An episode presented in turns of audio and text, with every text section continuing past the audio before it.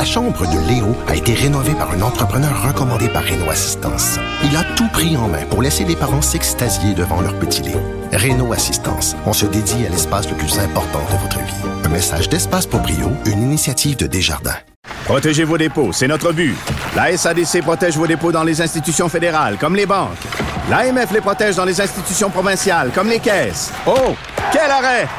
Découvrez ce qui est protégé à vos dépôts sont protégés.ca. Mes récompenses Sonic, c'est le programme qui désire exaucer tous tes souhaits. C'est simple. Plus tu utilises ta carte du programme Mes récompenses Sonic durant les mois de mars et d'avril, meilleures sont tes chances de remporter 5000 dollars pour réaliser tes plus grandes folies. Visite l'une de nos stations Sonic et comble tes envies.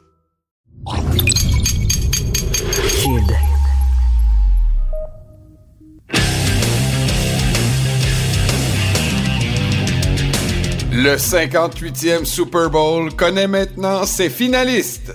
Les Chiefs de Kansas City et les 49ers de San Francisco ont rendez-vous dimanche le 11 février à Las Vegas.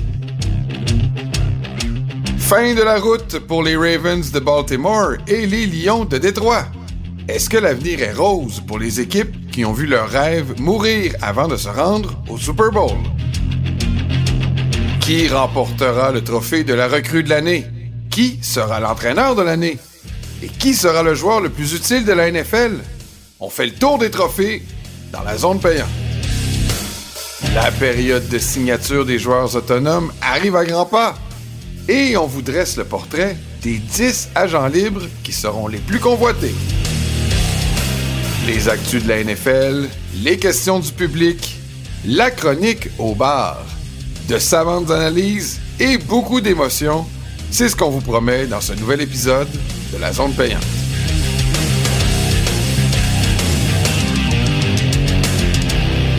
Bonjour à tous, bienvenue à cette édition de la zone payante, la 26e émission de cette saison, la cinquième saison de la zone payante. Vous êtes sur Cube, c'est un plaisir de vous retrouver.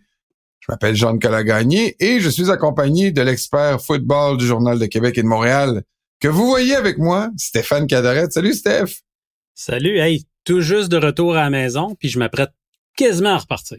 On appelle ça vivre dans ses valises. Eh oui, c'est incroyable, la belle vie Hein? de journaliste. Eh, hein, C'est ça le rêve. Tu sais, quand t'es à l'école, puis t'es à l'université, puis là, tu te dis, Hey, qu'est-ce que je vais faire quand, quand je vais être plus grand?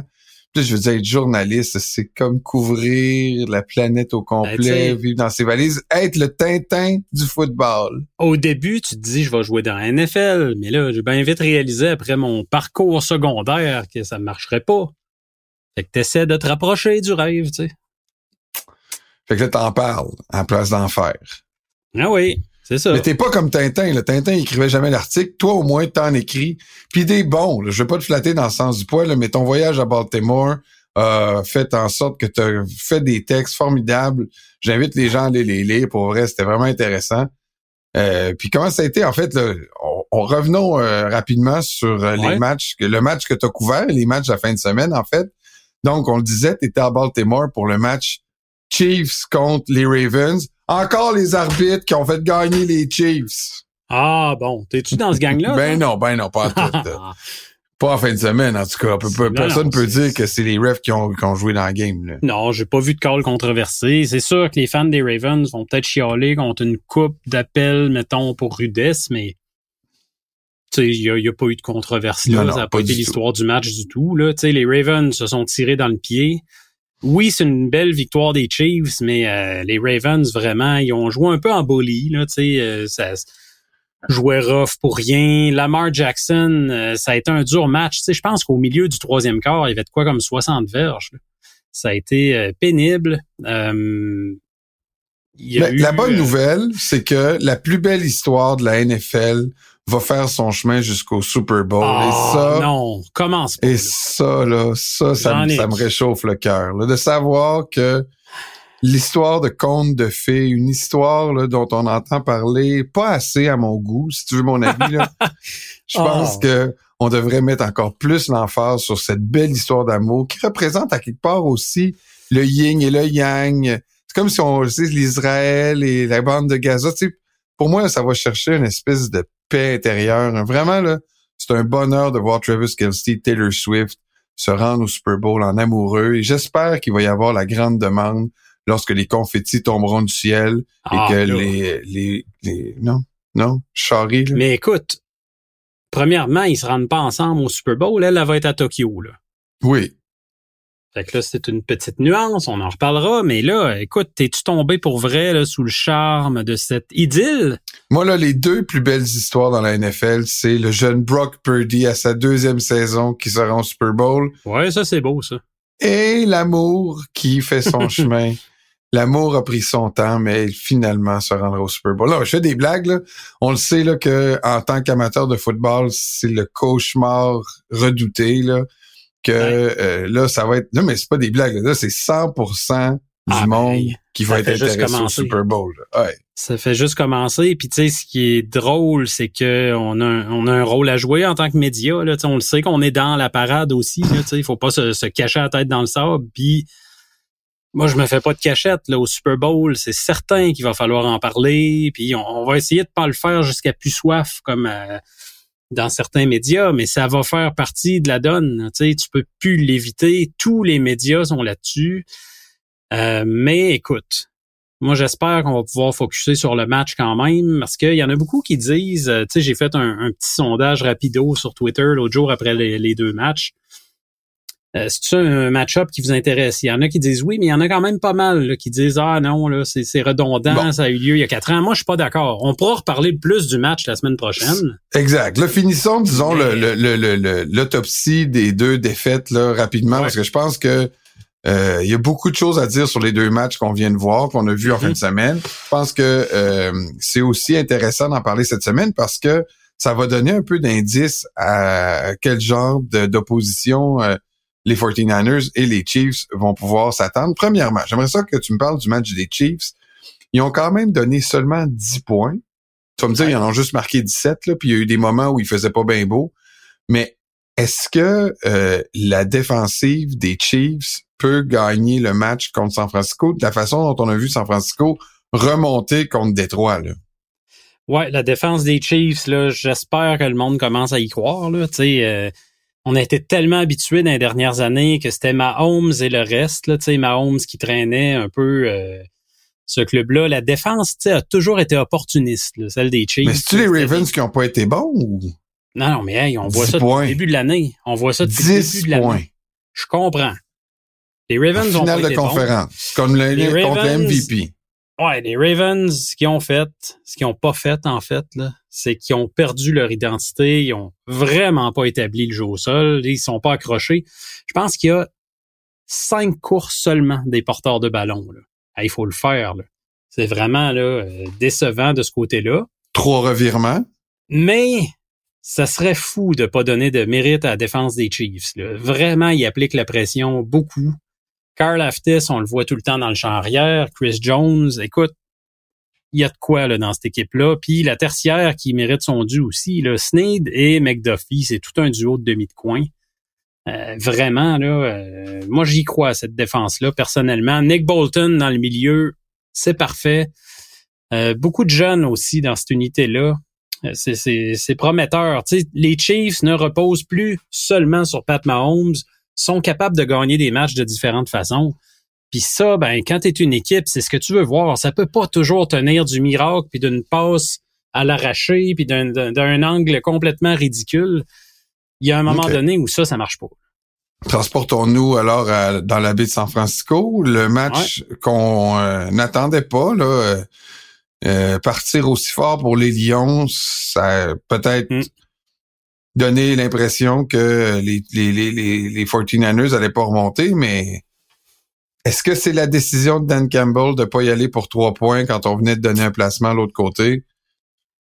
Ben, Bon. je- Par- Parle-nous un peu de ça, parce que je sais qu'on a eu une discussion, nous deux, sur Twitter, tu sais. Ouais. Moi, j'étais un peu, j'étais j'étais déçu de Dan Campbell, un, co- un coach que j'aime bien, qui a pas su s'adapter au moment. Mais en même temps, il, il va-tu se dénaturer, comme tu disais, tu sais, il a fait ça toute l'année, là, aller à des... Ouais. Le, problème, c'est le timing, le contexte. euh, il l'a fait toute l'année, ça a porté fruit au Lyon, ça leur a permis de développer une culture, une identité plus agressive. Tu sais, ça, pour ça, chapeau. Puis quand il réussissait, ben, on disait, ah, Campbell, c'est un génie. il amène les Lions à un autre niveau. Là, il a raté, mais c'est le contexte que j'aime pas. Tu sais, c'est troisième quart, les Niners sont pas vraiment dans le match, ils perdent par 14 à ce moment-là. Tu t'en vas chercher le placement, tu t'assures de mener par euh, trois possessions. Tu sais, je pense que c'est important là, à ce moment-là de prendre les points. Le deuxième placement, ben, c'est pas que je vais le défendre. Là. Le, deuxième, quatrième essai, c'est-à-dire plus tard au quatrième quart, là, c'est pas que je veux le défendre, mais je peux comprendre que là, il sentait que l'attaque des Niners reprenait le momentum du match. Puis tu veux essayer de les casser, de briser l'élan d'une façon. Sans défendre la décision, je comprends. Le, troisième quart, ça, je comprends moins par contre. Parce que tu te serais donné une avance de 17. Ben là, il y a donner trois euh, points. Ouais, c'est ça, là, tu sais. Puis là, bon, il y en a qui vont dire le botté, c'était pas assuré qu'il l'aurait eu. Non, mais écoute, tu donnes les chances d'aller chercher ces points-là euh, relativement facilement. Euh, ça, j'ai de la misère. Mais de là à dire, tu sais, j'en vois qui disent ils ont perdu à cause de lui. Il y a quand même d'autres facteurs. Tu sais, t'as un Josh Reynolds qui a échappé deux passes. Il y en a eu d'autres moments dans le match. Là. Il a échappé quand le momentum était parti à cause du. Tu sais, c'est évidemment, là, je dirais jamais qu'un match de football se décide sur un jeu. Là. Il y a tout le temps des choses à qui tu repenses, mais hmm. le momentum, là, je sais qu'on rit de ce mot-là, là, mais ça a switché pour à peu près ce mois-là. Ça a switché vraiment. Là, fait que non. Puis on a, combien de fois on en a parlé avec Brandon Staley avec les Chargers, tu sais que oui, être agressif, c'est une chose, c'est bien. De plus en plus d'équipes, c'est pas les seuls là, qui essayent des quatrièmes essais. Mais à un moment donné, prends conscience, douter sur le terrain c'est quoi le pointage? C'est quoi l'allure du match? Tu sais, il y a un contexte qu'il faut considérer au-delà des, des euh, j'ai vu des, des euh, j'ai vu j'ai vu des, des choses circuler sur le net tu là tu voyais mettons Dan Campbell habillé en joueur de blackjack tu sais qui recevait 20 puis qui disait hit me tu sais mais c'est un peu mais c'est un peu ça là tu sais c'est si si tu reçois 19 puis la, la, la banque a 14 ben peut-être que tu vas rester à 19 là mais si tu reçois 18 puis la banque a 20, peut-être que tu vas y aller pour un, pour un 3 points pour essayer d'avoir 3 ou 2. Ouais. Il faut s'adapter au, contexte, euh, mettons, euh, dans ce cas-ci. Hey, j'aimerais ça que tu me... juste rapidement, qu'on fasse un peu le tour de ce qui se passe du côté des entraîneurs-chefs. Puis des entraîneurs aussi, j'ai vu plein de monde euh, bouger. Euh, on, on en a parlé un peu la semaine passée. On avait parlé déjà de Harbaugh qui avait signé à Los Angeles. Euh, mais là, c'est comme la vague un peu, la valse des, des coordonnateurs offensifs, défensifs. Y a-t-il quelque chose d'important qu'il faudrait que tu nous dises à nos auditeurs? Ben, euh, est-ce qu'on avait parlé la semaine passée de Raheem Morris? Là? Je me souviens même plus si on était rendu là. Raheem Morris à Atlanta, la, nouvelle là-dedans, c'est que ça ferme la porte au nez de Bill Belichick. C'était là que c'était le plus sérieux. Il y avait une deuxième entrevue on sentait qu'il y avait un, certain, euh, un intérêt certain pour lui. Euh, je suis surpris qu'on s'en aille du côté de Morris. Euh, j'imagine que là, là, Belichick, en ce moment, je vois pas là. Il ira pas à Washington, il ira pas à Seattle. C'est les deux dernières ouvertures cette année. Là, il y en a beaucoup qui mentionnent qu'il pourrait aller dans les médias, là, faire un. Parce que c'est drôle, il y en a beaucoup qui disent Ouais, il est plate, Belichick. Il est plate en conférence de presse, mais c'est un gars qui, si tu le mets à télé, dans un rôle plus détendu d'analyste, euh, il va apporter du bon stock, tu peux me croire. Là, Mais ça reste que c'est pas ça qu'il veut faire pour l'instant. Mais Ray Morris.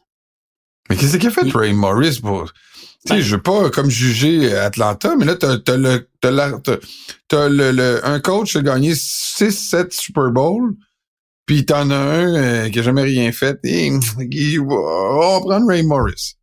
Ouais, Ray Morris, euh, écoute, là, il, s'était refait une certaine réputation parce qu'il avait déjà été coach, lui, quand même, dans les... C'était-tu de 2009 à 2011 avec Tampa? Il me semble que c'est dans ces années-là, là, de mémoire. Euh, puis il avait pas fait de miracle là. là. Il a droit à une deuxième chance, mais euh, j'aurais aimé à Atlanta quelqu'un qui a un peu plus de prestance, d'autorité pour vraiment changer ce programme-là, cette culture-là.